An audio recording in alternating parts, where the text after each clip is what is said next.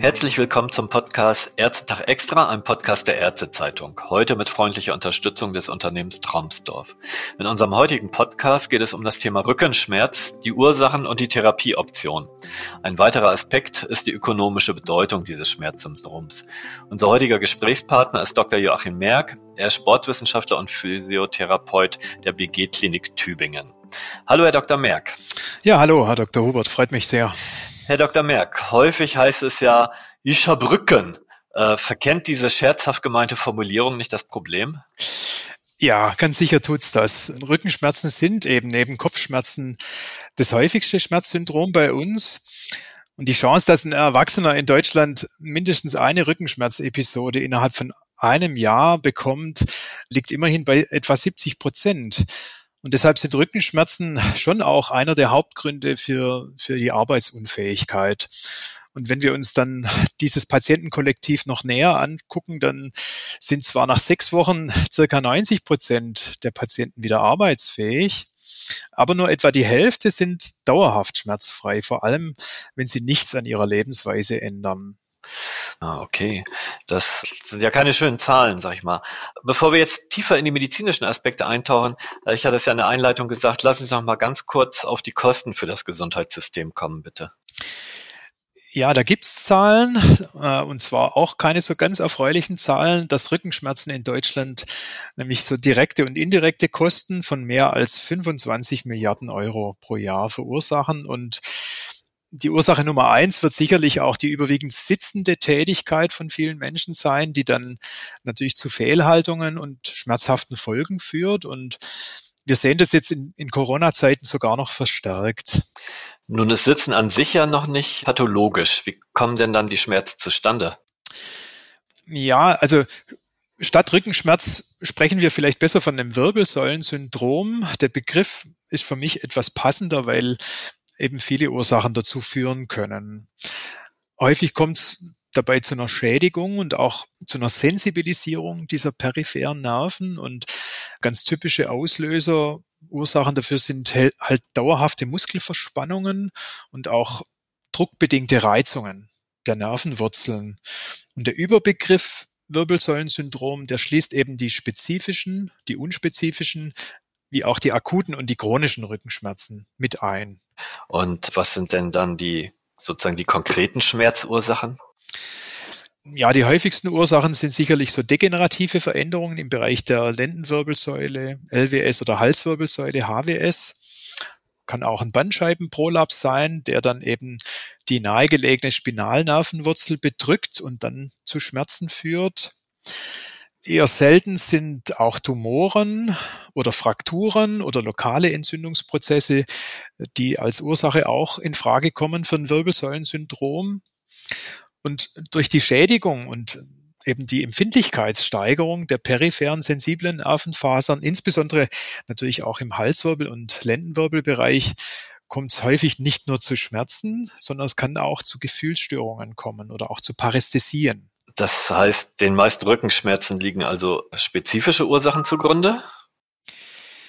Nein, eigentlich im Gegenteil. Also rund 90 Prozent der Rückenschmerzen sind unspezifisch. Es gibt also kein organisches Korrelat. Das heißt, man findet auf Röntgen- oder MRT-Bildern auch keine Erklärung für diese Beschwerden.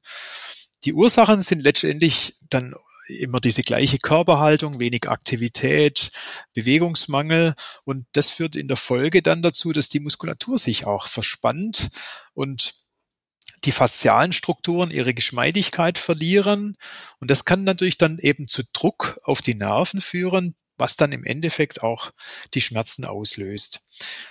Ja, und es kennen dann natürlich viele Menschen dieses typische Symptom anhaltende oder auch wiederkehrende Schmerzen im Bereich der Wirbelsäule.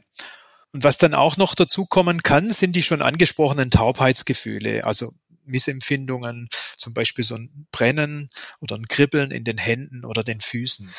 Okay, Sie sagten eingangs, nach sechs Wochen sei nur rund jeder zweite Patient mit Rückenschmerzen tatsächlich schmerzfrei. Wie groß ist denn das Problem chronischer Rückenschmerzen? Das Problem ist in der Tat sehr groß. Aktuellen Zahlen zufolge befindet sich jeder sechste Patient, und das ist sehr viel, wegen chronischer unspezifischer Rückenschmerzen in ärztlicher Behandlung. Und häufig betroffen ist tatsächlich der untere Rücken, also die Lendenwirbelsäule.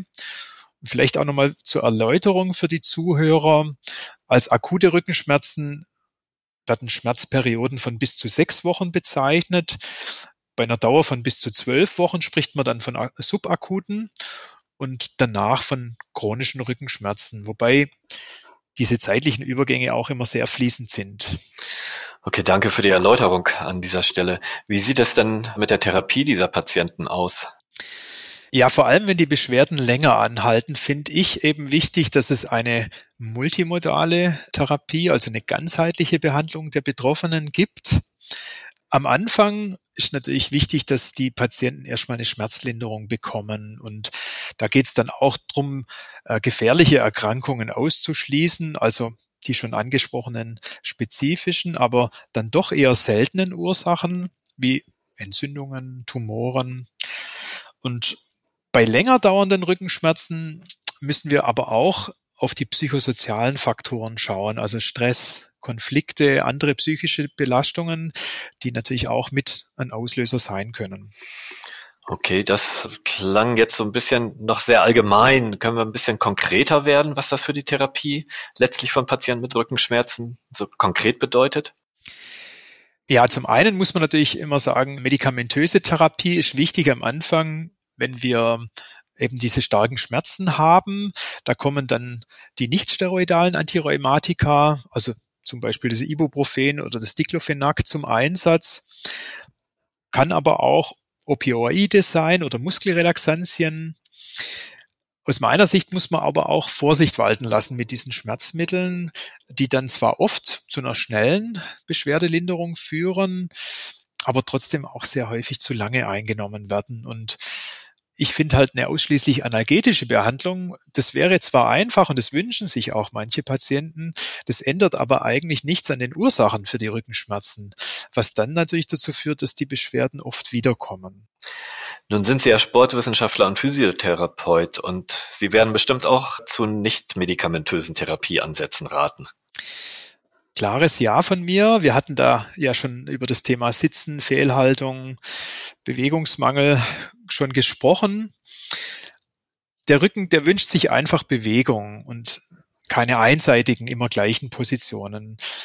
Man weiß auch durch Studien, dass diese Vielsitzer nur durch zweimal 30 Minuten Physiotherapie in der Woche auch oft keine dauerhafte Beschwerdefreiheit erreichen, wenn sie ihren sitzenden Alltag nicht regelmäßig durchbrechen. Und es geht letztendlich darum, dass man Bewegung regelmäßig in den Alltag integriert, mehr Schritte macht, am besten 10.000 pro Tag. Und wenn ich zum Beispiel beginnende Rückenschmerzen habe, was auch manchmal vorkommt, wenn ich länger sitze, dann mache ich Krafttraining am Gerät und merke oft schon nach einer Einheit, dass die Beschwerden bei mir deutlich besser sind oder manchmal auch gleich wieder ganz verschwinden. Es gibt aber sehr viele Möglichkeiten für ein gezieltes Rückentraining. Man weiß heutzutage, dass es ja auch gar nicht so wichtig ist, was man tut, sondern eher, dass man eben aktiv ist und äh, ob man dann wandert oder schwimmt, Yoga-Übungen oder Krafttraining macht. Letztendlich ist das gar nicht so entscheidend. Hauptsache, man macht's und möglichst regelmäßig. Dann können auch diese geschmeidigeren Faszien letztlich auch zu einer Entlastung der Nerven beitragen. Ja, dazu kommt natürlich eine gesunde Ernährung, was ich auch für sehr wichtig halte. Und wenn so psychosoziale Risikofaktoren da sind, die ich auch schon angesprochen habe, vor allem bei den länger dauernden Rückenschmerzen, dann kann schon auch eine Psychotherapie sehr effektiv sein. Aus meiner Sicht ist eben wichtig, dass ohne eine Veränderung der Lebensweise äh, die Medikamente oft nicht diesen dauerhaften Effekt haben, den man sich eigentlich wünscht. Nun ist das Zentralnervensystem bei höheren Wirbeltieren wie uns Menschen ja nicht regenerationsfähig. Periphere Nerven hingegen schon. Lässt sich das auch therapeutisch irgendwie nutzen? Auf jeden Fall. Also ich würde auch sagen, klares Ja. Zum einen steigert natürlich Training, körperliche Aktivität die Durchblutung und auch den Stoffwechsel, auch von peripheren Nerven. Eine gesunde Ernährung sorgt für die ausreichende Vitamin- und Mineralstoffzufuhr. Und die Nervenregeneration kann man auch zusätzlich noch unterstützen durch eine möglichst frühzeitige Einnahme von sogenannten neurotropen Nährstoffen wie das Uridinmonophosphat, abgekürzt UMP. Das fördert die körpereigenen Reparaturprozesse. Und das UMP ist auch ein Baustein und ein wirklich wichtiger Motor für die Nervenregeneration und daher auch ein ganz wichtiger Bestandteil von dem multimodalen Therapiekonzept. Da gibt's auch Studien, zum Beispiel von Negrao et al., die zeigen konnten, dass diese neurotrope Nährstoffkombination aus UMP, Vitamin B12 und Folsäure die Schmerzen und auch andere Symptome mindern konnte.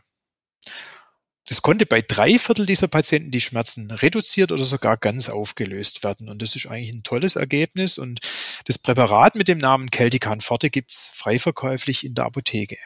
Wenn sich Patienten das Präparat, was Sie angesprochen hatten, besorgen, gibt es da irgendwas Besonderes dann zu beachten? Muss ich das länger nehmen oder wirkt das schon relativ kurzfristig? Ja, man weiß, dass es einfach besser wirkt, wenn man es über einen längeren Zeitraum nimmt, also mindestens ein, besser drei Monate, täglich eine Kapsel, dann weiß man, dass es eben auch deutlich bessere Ergebnisse gibt, weil Nervenregeneration ein Prozess ist, der natürlich auch Zeit braucht. Da kann man nicht erwarten, dass es nach einer Woche dann ganz große Veränderungen gibt, weil diese Regenerationsprozesse Zeit brauchen. Okay, danke. Also ein bisschen der Appell auch an die Patienten, habt etwas Geduld. Ja, und ich finde auch, man kann dann bei Patienten auch ähm, sowas wie eine Eigenverantwortung auslösen, wenn sie dann auch wirklich regelmäßig sowas tun, am besten in Kombination mit körperlicher Aktivität, Ausgleichsbewegungen. Damit habe ich sehr gute Erfahrungen. Ja, Herr Dr. Merck, dann würde ich Sie bitten, zum Abschluss unseres Podcasts nochmal die wesentlichen Botschaften für unsere Hörer zusammenzufassen. Ja, wir haben gehört, dass, dass Rückenschmerzen ein großes volkswirtschaftliches Problem sind und auch zu einer hohen Belastung vom Gesundheitssystem führen. 90 Prozent der Rückenschmerzen sind unspezifisch. Es gibt also kein organisches Korrelat, keine Erklärung sozusagen für diese Beschwerden anhand von Bildern. Ursachen sind ganz oft eben immer gleiche Körperhaltung, wenig Aktivität und Bewegung, es kommt zu Muskelverspannungen, die dann eben auch Druck aufbauen auf Nerven, was dann eben auch diese Beschwerden auslösen kann. Medikamente, Physiotherapie wie auch Ausgleichsbewegungen können die Symptome mindern oder können sie auch natürlich wieder ganz verschwinden lassen. Neurotrope Nährstoffe können die Nervenregeneration fördern und auch die Reparaturprozesse des Nervensystems unterstützen. Das kann aus meiner Erfahrung sehr gut dazu beitragen, Schmerzmittel zu reduzieren. Man kann also sehr viel dafür tun und das finde ich eigentlich eine gute Botschaft. Ja, dann war das doch schon ein sehr schönes Schlusswort, Herr Dr. Merck. Wir danken für das Gespräch. Ja, herzlichen Dank auch von meiner Seite. Das war der heutige Podcast zum Thema Rückenschmerz bzw. Wirbelsäulensyndrom. In der nächsten Folge geht es um das Thema Karpaltunnelsyndrom und welche Therapieoptionen es gibt. Dabei geht es sowohl um konservative als auch operative. Und dazu sprechen wir wieder mit einem ausgewiesenen Experten.